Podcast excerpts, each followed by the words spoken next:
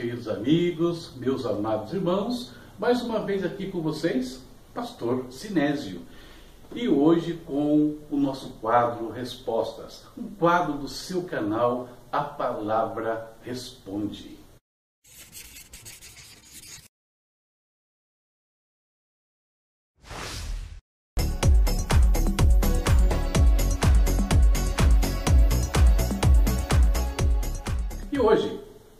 Sabe, é dia de falar sobre perguntas, sobre as consultas teológicas e bíblicas que os irmãos aí, que os amigos sempre nos enviam.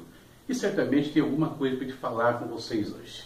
Antes, porém, lembrando daquele favor, daquela ajuda maravilhosa que vocês podem nos dar, que é se inscrever no canal. Toda vez que você assistir um vídeo que edificar a sua vida, curtir, compartilhar e principalmente não esqueça de ativar as notificações. Por quê?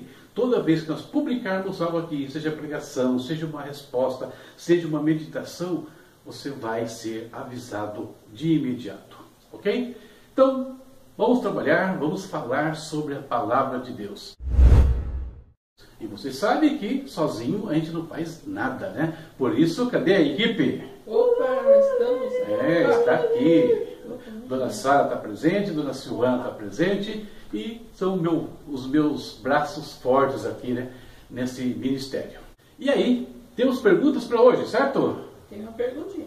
Perguntinha? Não, não, não, perguntona. Uma eu- perguntona, porque a pergunta é muito comprida ou a resposta que vai ser muito Eu comprida? acho que a resposta. Acha que a Tira resposta? Um pouquinho do irmão. Ah, tá, ok. E quem nos manda a pergunta hoje? Edson Raimundo Santos. Edson Raimundo Santos, o meu irmão lá de Sorocaba, do interior, Oi. né? E o que, que o Edson de Sorocaba está perguntando pra gente, só? O apóstolo Pedro foi o primeiro Papa? O que as Escrituras dizem sobre isso? O apóstolo Pedro foi o primeiro Papa? O que as Escrituras dizem sobre isso? Muito bem, realmente é uma perguntona, né? Vamos falar sobre essa questão, a questão do papado. Apenas uma observação quero fazer antes de entrar no assunto. Queridos, eu só vou comentar aqui o assunto à luz da Bíblia. Isso não quer dizer que eu tenho raiva, ódio do Papa, muito menos dos católicos. Não é isso. Só estou comentando o assunto, tirando uma dúvida, e nós sabemos muito bem, eu sei muito bem, já contei isso para diversas pessoas. Conheço muitos católicos, e alguns assim com um testemunho de vida, um testemunho de fé impressionante. E trabalhei com alguns deles. Então, não é uma expressão pessoal, é uma resposta bíblica sobre um assunto difícil e que pode é, deixar alguns chateados, talvez ou não, né, com aquilo que eu vou falar. Beleza? Então vamos lá. O apóstolo Pedro foi o primeiro Papa. O que as Escrituras dizem sobre isso? Olha só, uma pergunta difícil. Por que uma pergunta difícil? Primeiro, por conta do volume de informações. Falar sobre o papado é discorrer sobre aproximadamente 1500 anos de história. 1500 anos de história, 15 séculos. E o volume de informações atrás dessa instituição, ele é enorme. Eu fui professor de história, de história eclesiástica durante 13 anos. Então, eu sei um pouquinho do que está envolto aí na questão do papado. Ele é difícil ainda, sabe por quê? Por conta das implicações religiosas, o que eu falei agora há pouco. Porque falar do papado é falar do catolicismo, é falar da Igreja Católica. Então, alguns podem ah, achar que eu estou me posicionando contra isso ou aquilo. Não, eu estou a favor da Bíblia. Assim como falei aqui já de líderes evangélicos, protestantes, estou falando agora do líder católico, ok? Algumas observações. O papado, vamos lá. Segundo os historiadores, e você pode conferir isso no site do Vaticano, nós já tivemos 266 papas. E eventualmente, né, reacende-se na mente aí do povo, das pessoas, de algumas lideranças, né, a questão da legitimidade, da infalibilidade do Papa. Volta e meia esse assunto vem à tona. Então ela suscita alguns debates, e desperta inúmeras perguntas. Que tipo de perguntas? Vocês podem me ajudar lendo as perguntas que, que surgem aí, por favor? Quem vai ler? Eu. Onde e como começou o papado? Estamos diante de um chamado divino ou meramente de uma posição político-eclesiástica? Como chefe da Igreja Católica Apostólica Romana alcançou tal status no cenário mundial? As escrituras sustentam as, as, escrituras sustentam as re, reivindicações papais? Quem foi o primeiro papa? Por que Roma se tornou a sede do poder papal? São apenas algumas perguntas, mas que precisam ser respondidas se nós queremos entender um pouco do que perguntou o Edson, né? Pedro foi o primeiro Papa, né, no caso, o que as Escrituras dizem sobre isso. Não vamos entrar em todas as perguntas. Eu vou apresentar aqui para vocês uma síntese. E eu estou trabalhando um material mais aprofundado na forma de um, de um livro digital, né, de um e-book. E esse e-book, então, depois eu vou disponibilizar para quem quiser saber um pouco mais. Em relação às Escrituras, eu quero falar duas coisas sobre o papado. Primeiro, falar sobre a designação Papa, né, o título e depois falar sobre a confissão de Pedro, um texto muito famoso, conhecido de todos e do qual os, os católicos da Igreja Católica embasa a questão do papado petrino, ok? Vamos lá. O papado, queridos, ele é a espinha dorsal do catolicismo. Por isso, eles se empenham muito em buscar é, sustentar, buscar a legalidade dessa instituição como sendo divina e não humana. E quando nós vamos estudar sobre o papado, a gente começa com uma série de informações. Mas eu queria começar, como eu disse, pelo mais simples. Pela designação Papa, pelo título. Por quê? Porque será que as Escrituras falam sobre isso? Será que esse título aparece na Bíblia? Então, começando por aí, já define algumas situações, ok? E a resposta para essa pergunta, eu já dou para vocês de imediato, de forma alguma. O título Papa não aparece nas Escrituras. Não no sentido atual. Então a resposta é simples e direta. Vou justificar um pouco mais essa questão. Por que não aparece? No Velho Testamento, haviam líderes sobre o povo de Deus? Haviam. Quem? Sacerdotes e profetas. Porém, o sacerdócio, ele era um grupo, não era uma pessoa. Era um corpo de liderança que Deus estabeleceu no meio do povo de Israel. Os profetas eram outro tipo de liderança. De novo, nunca houve apenas um profeta. Normalmente havia dois, havia até mais. Por exemplo, no período pós-exílio, após o cativeiro babilônico, haviam três profetas atuando: Ageu, Zacarias e Malaquias. Então, sempre um conjunto orientando e dirigindo o povo de Deus. Eu deixei para definir o termo Papa um pouco mais à frente, mas eu vou adiantar que ele significa papai. Ele é um termo carinhoso.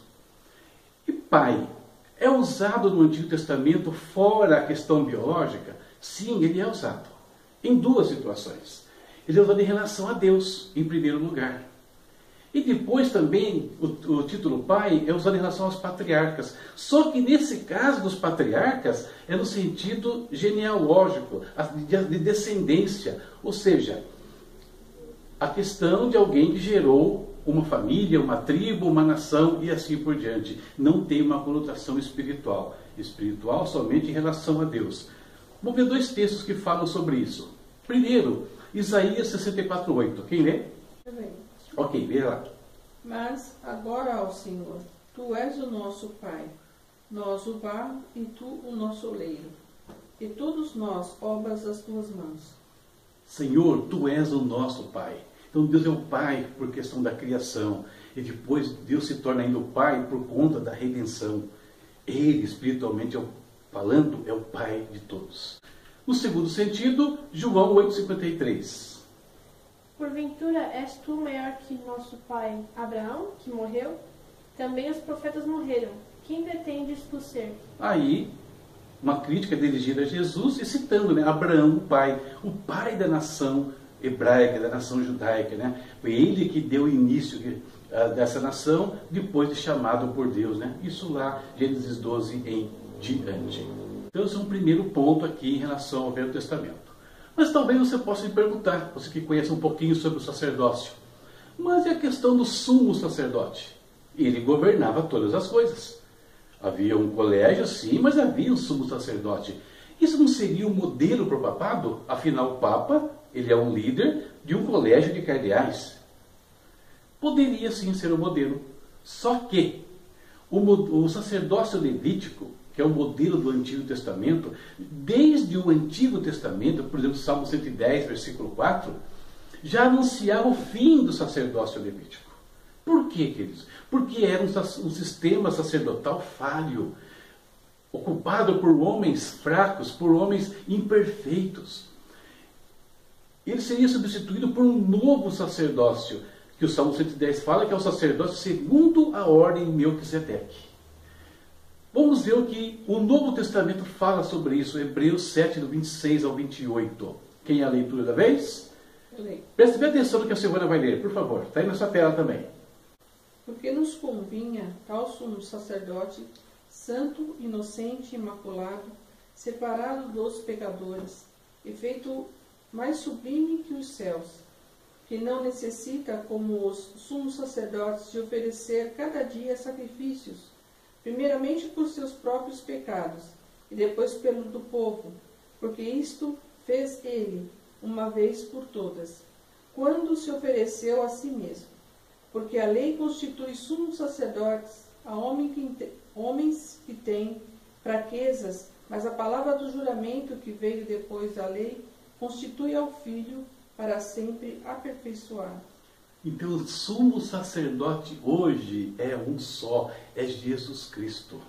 Ele assumiu essa ponta, perfeito para sempre. E ele aqui é aquele que se ofereceu, a si mesmo em preço de redenção por nós.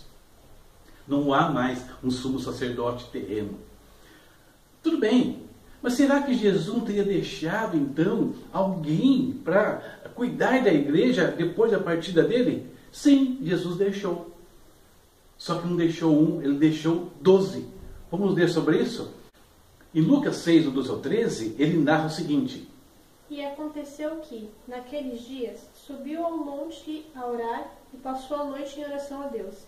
E quando já era dia, chamou a si os seus discípulos e escolheu doze deles, a quem também deu o nome de apóstolos. Então Jesus escolheu dentre os discípulos doze apóstolos, não um, mas doze apóstolos. E dentre esses doze já estava ali também Pedro, é óbvio. Então Pedro já é apóstolo neste momento. Então aqui é um detalhe importante também. Ele não vai receber o apostolado depois. Ele já recebeu neste instante aqui. E depois, quando os apóstolos começam a escrever os livros do Novo Testamento, Paulo ele vai ampliar essa cadeia de liderança. Em Efésios 4, 10 e 11, ele escreveu assim: Aquele que desceu é também o mesmo que subiu acima de todos os céus, para cumprir todas as coisas.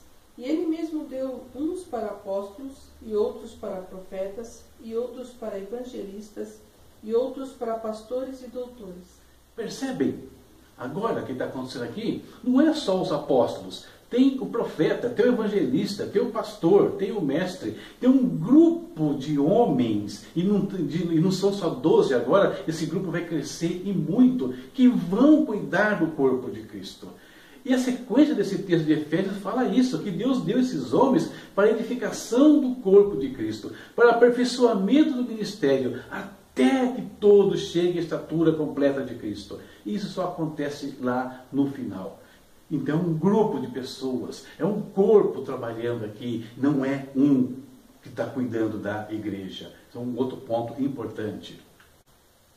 Mas então, o que é o termo Papa? De onde vem esse termo? Esse aqui eu vou ler para vocês. Segundo Justo L. Gonzalez, autor de uma série, né, A História Ilustrada do Cristianismo, editada em 1981, o termo Papa, que atualmente é empregado no Ocidente exclusivamente para o bispo de Roma, nem sempre teve esse sentido. Então, um historiador aqui falando sobre o termo Papa. O que, que ele diz? Então, que no Ocidente é usado só para Roma, mas nem sempre foi assim. A palavra em si significa simplesmente papai. sendo, portanto, um termo de carinho e respeito. Na época antiga, ele era usado para qualquer bispo distinto, qualquer bispo distinto, sem importar se ele era ou não o bispo de Roma.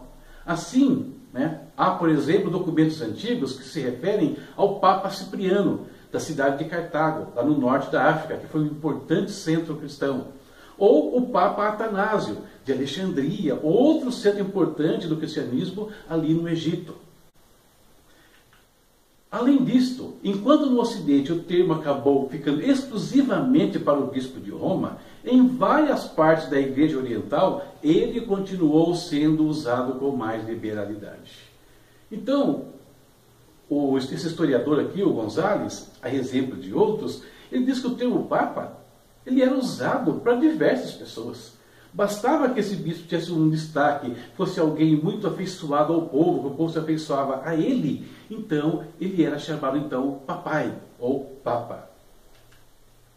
E esse fato que nós vimos até aqui é mais que suficiente para a gente observar o seguinte, que o termo papa, com sentido pretendido nos dias atuais, ele foi algo que aconteceu ao longo da história. No e-book eu falo até datas quando começou a ser usado e quem foi o Papa que começou a usar isso é, com mais exclusividade. No início da igreja, esse termo, no sentido de hoje, era diferente, ele era geral, para qualquer um.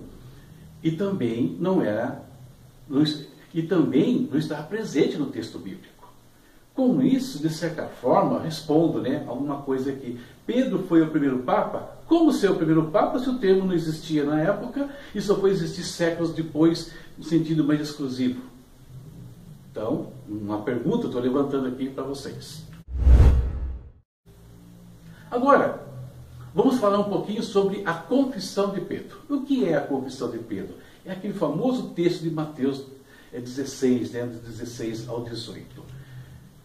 E o catolicismo romano, afirmando então que Pedro foi o primeiro Papa, eles sustentam isso com base nesse texto de Mateus, tá?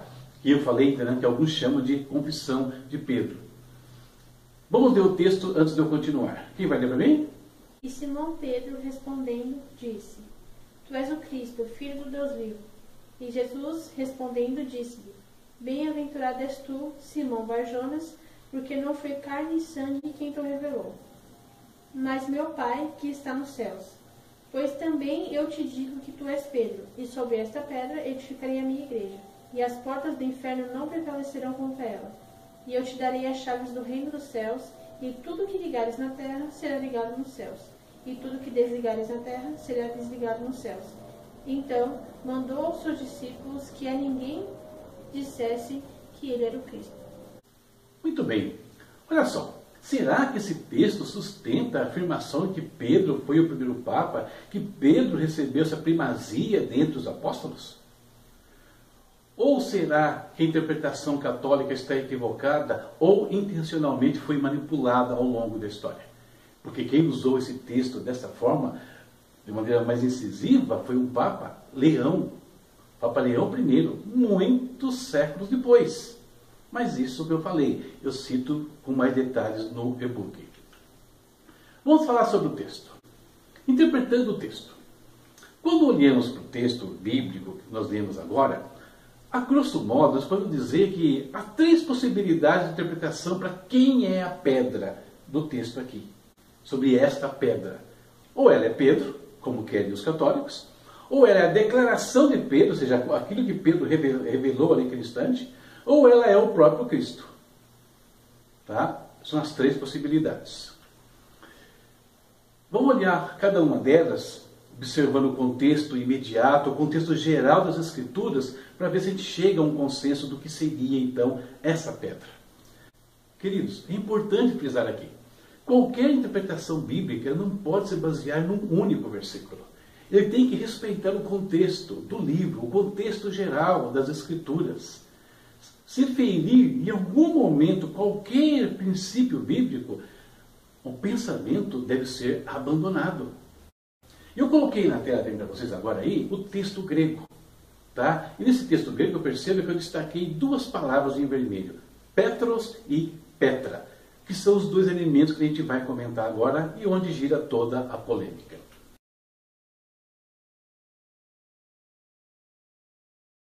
Petros. O que significa Petros? Ele quer traduzir como Pedro. Significa corretamente uma pedra, algo como uma pequena rocha encontrada ao longo de um caminho. Em outras palavras, um pedregulho, né, vamos dizer assim. E Petra significa uma massa de rocha conectada, distinta de Petros, que é uma pedra ou pedregulho destacado né, dessa, dessa rocha. Petra é uma rocha sólida ou nativa, subindo da terra. Uma enorme massa de rocha, como um penhasco projetado. Então, bem diferente uma palavra da outra. E tem mais diferenças. Antes, porém, de continuar, percebam que nós temos aqui dois elementos distintos. Tá? Por que dois elementos? Que Pedro, esse pedregulho aqui, está falando de um homem, de uma pessoa, e destacando algo do seu caráter. Foi por isso que Jesus deu a ele o nome de Pedro. Tá? Que o nome dele é Simão. Isso a gente percebe no Evangelho de João. O outro, Petra, a rocha, é sempre usado em relação a Cristo, também exaltando as suas virtudes, quem ele é. Então, as duas situações se referem a pessoas. Em termos de gênero, Petros é um substantivo masculino, Petra é um substantivo feminino. E qual a importância disso? Aqui, ó. O demonstrativo grego, o tautite, ele se encontra no feminino. Digamos-se gramatical e logicamente a palavra feminina Petra e não ao Pedro. Tá? É, ele está ligado a essa palavra. Então o tautite está falando de Petra, é feminino. Esse demonstrativo da língua grega não pode concordar em número e gênero com o substantivo masculino. Então ali, forçosamente, não dá para mudar isso. Ele está falando do Petra e não do Pedro. Então, diante desses fatos, quando ele analisa o texto grego, se Jesus quisesse dizer que Pedro, né, que, ele, que ele estaria então dizendo que Pedro era o fundamento da igreja, como ele diria isso no grego? Tu és Pedro, e sobre ti, e não sobre esta pedra. O sobre ti no grego seria epissoi, é sobre ti, Pedro. Você, Pedro, é. Mas não é o que Jesus fala. Ele se refere à pedra na, na, na terceira pessoa. E o que isso significa, queridos? Que Jesus ele fala na terceira pessoa em alguns momentos. Ele usa essa linguagem. No texto que nós estamos lendo aqui, no contexto, ele usa que dizem os homens ser o filho do homem. Quem é o filho do homem? É ele. A princípio, ele não fala dele diretamente. Ele usa a terceira pessoa. É uma coisa comum de, de se fazer naquele período. Então, o verdadeiro fundamento. Além disso, né, contra qualquer possibilidade da interpretação da Igreja Católica estar correta nessa situação aqui, que Pedro seria fundamento, é o fato de que a Igreja de Cristo tem como fundamento os apóstolos e os profetas. Olha o que Paulo escreve aos Efésios. Portanto, vocês já não são estrangeiros nem forasteiros, mas concidadãos dos santos e membros da família de Deus, edificados sobre o fundamento dos apóstolos e dos profetas, tendo Jesus Cristo como pedra angular, no qual todo edifício é ajustado e cresce para tornar-se um santuário santo no Senhor. Nele vocês também estão sendo juntamente edificados para se tornarem moradia, morada de Deus por seu Espírito. O fundamento da igreja nunca foi colocado nas mãos de um único ministro de Deus.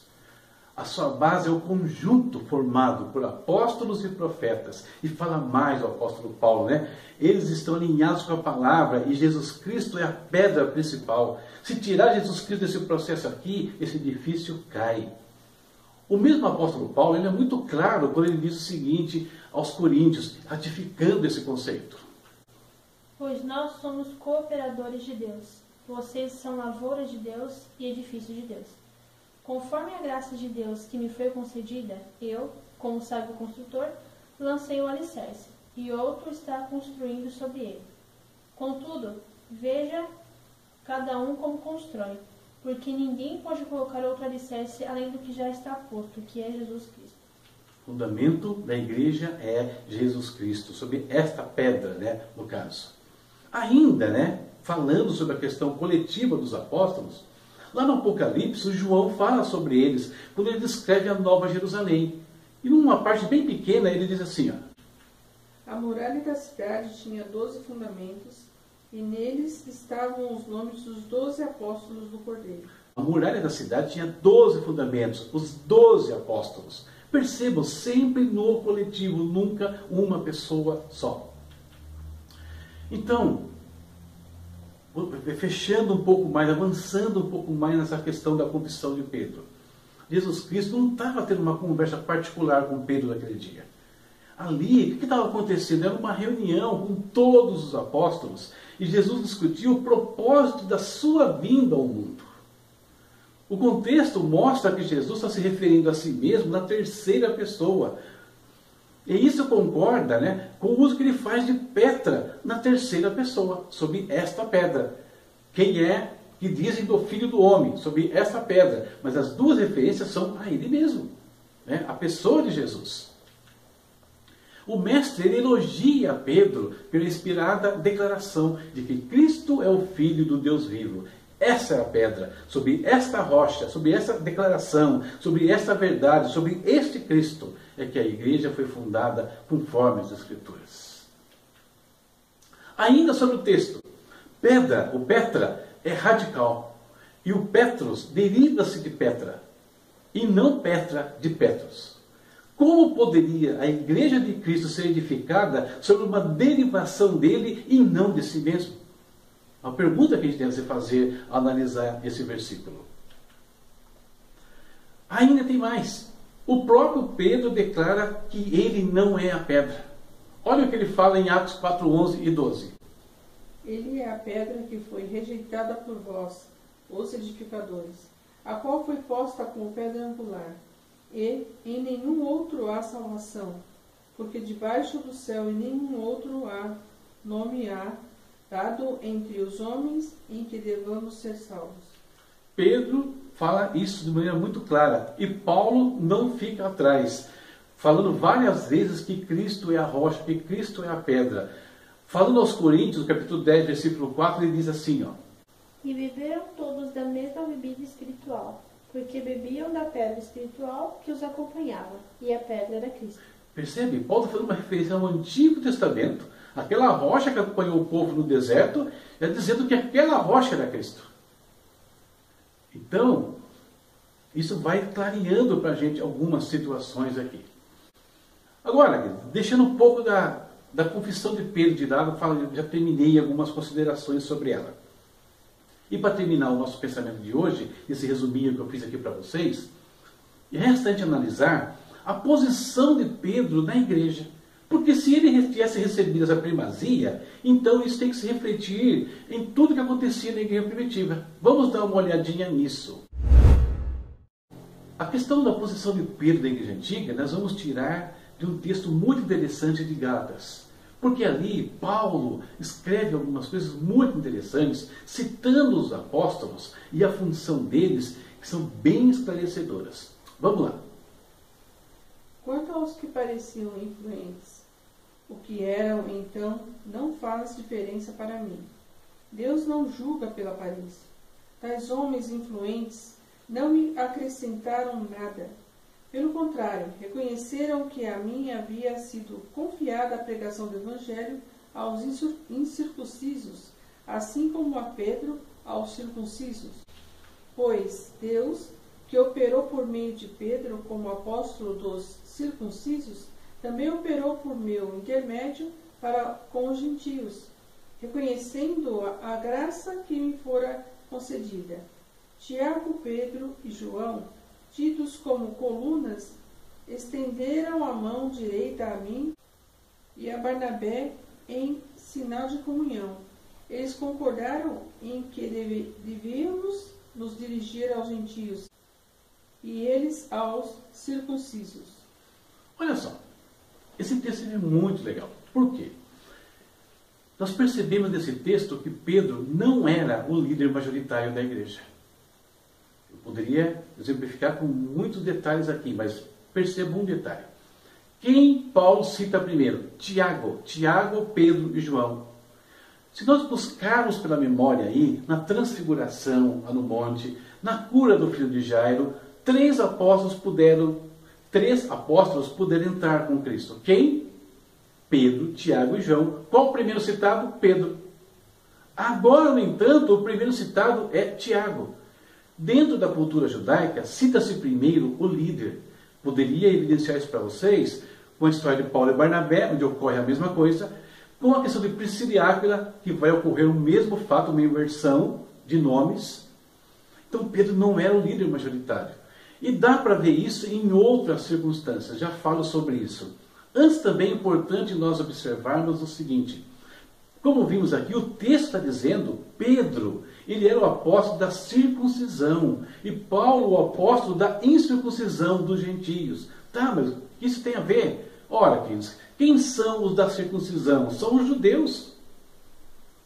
Quem são os judeus? Um país, e aqui sem nenhuma ofensa, sem nenhuma assim, é, depreciação ao povo judeu, não, não é isso. Mas um pequeno país ali do Oriente Médio muito pequeno. E quem são os gentios? O resto do mundo.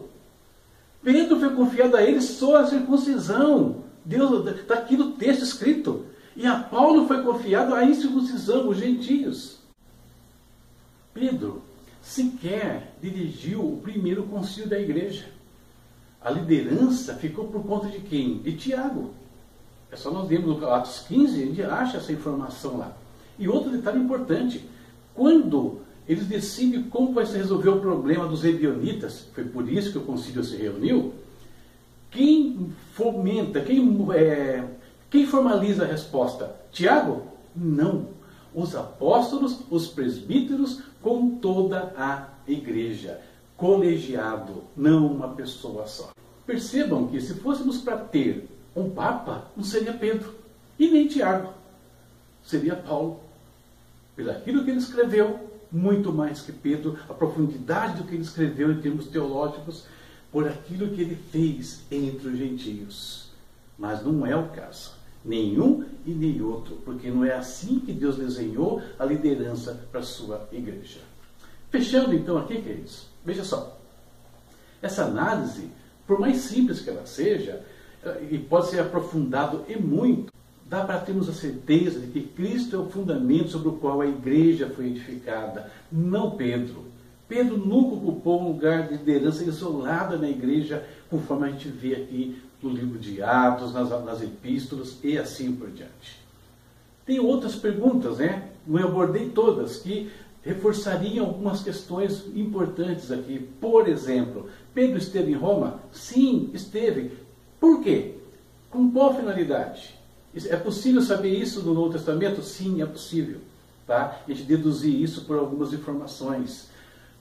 Outra questão ainda. Deus escolheu algum lugar nesse mundo para colocar ali o seu nome? Escolheu. Foi Roma. Jamais seria. E isso também eu explico no nosso e-book. Ok? Então, essa resposta aí, Edson, espero que atenda a, a sua. A, é, espero que atenda a sua necessidade. Se não, Espera aí uns 15 dias e nós teremos então um e-book com todas as informações, com mais detalhes sobre a questão, o papado e as escrituras. Deus abençoe a todos, mais uma vez aqui. Não esqueça de nos ajudar. Visite também o meu portal, apalabraresponde.com.br. Inscreva-se no meu canal. Quem sabe você não é aquela pessoa que vai nos ajudar a atingir aí os primeiros mil inscritos e assim poder potencializar esse ministério. A palavra responde. Deus abençoe a todos e até a próxima, se Deus quiser. Tchau, tchau.